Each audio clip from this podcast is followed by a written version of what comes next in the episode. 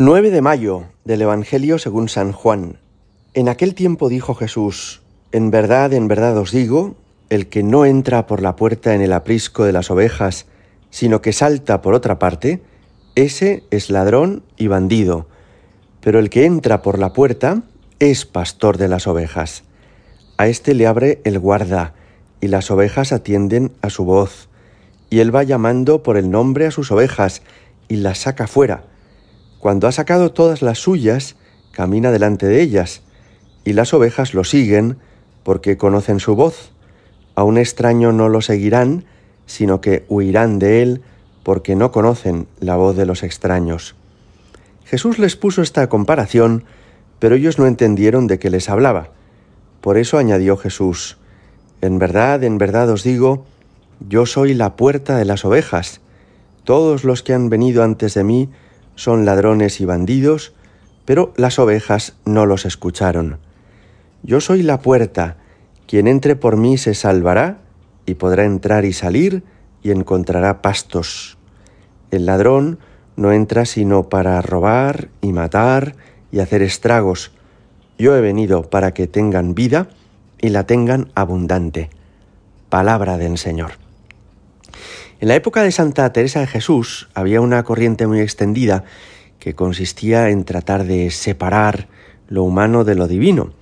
Personas a los que llamamos alumbrados o iluminados que pensaban que introduciéndose en sí mismos, que profundizando en su interior y en su corazón, hallarían así a Dios.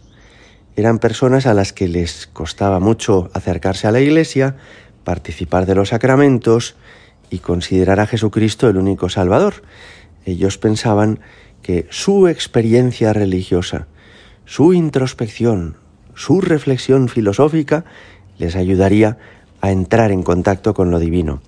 Y Santa Teresa de Jesús, con mucho sentido común, expresa su experiencia personal y es que fuera de Jesús no hay nada. Ella descubre cómo Dios se ha hecho hombre porque quiere que nosotros lleguemos a conocerle, a conocer a Dios, y que entrando en contacto con Él podamos introducirnos en el misterio divino. Por eso entiende Santa Teresa que la humanidad de Cristo, es decir, ese hecho de que Él se haya hecho hombre, ese hecho de que Él tenga ahora un rostro humano, una mirada como la nuestra, una sonrisa como la que vemos en otros amigos, un corazón como el de nuestros familiares y el de las personas que queremos, el hecho de que Jesús sea Dios mismo humanado, nos abre la puerta a entrar en el misterio de Dios. La humanidad de Cristo es nuestra puerta para acceder al misterio de la Santísima Trinidad. Y por eso, leer pasajes del Evangelio donde aparece Jesús, hablando, haciendo milagros, trabajando en la carpintería de Nazaret con San José, o acercándose a la sinagoga, acercarnos a la palabra de Dios y descubrir en Jesús, hombre y Dios, al, enviado por Dios para darnos acceso a ese misterio divino, es nuestra única puerta, la humanidad de Cristo.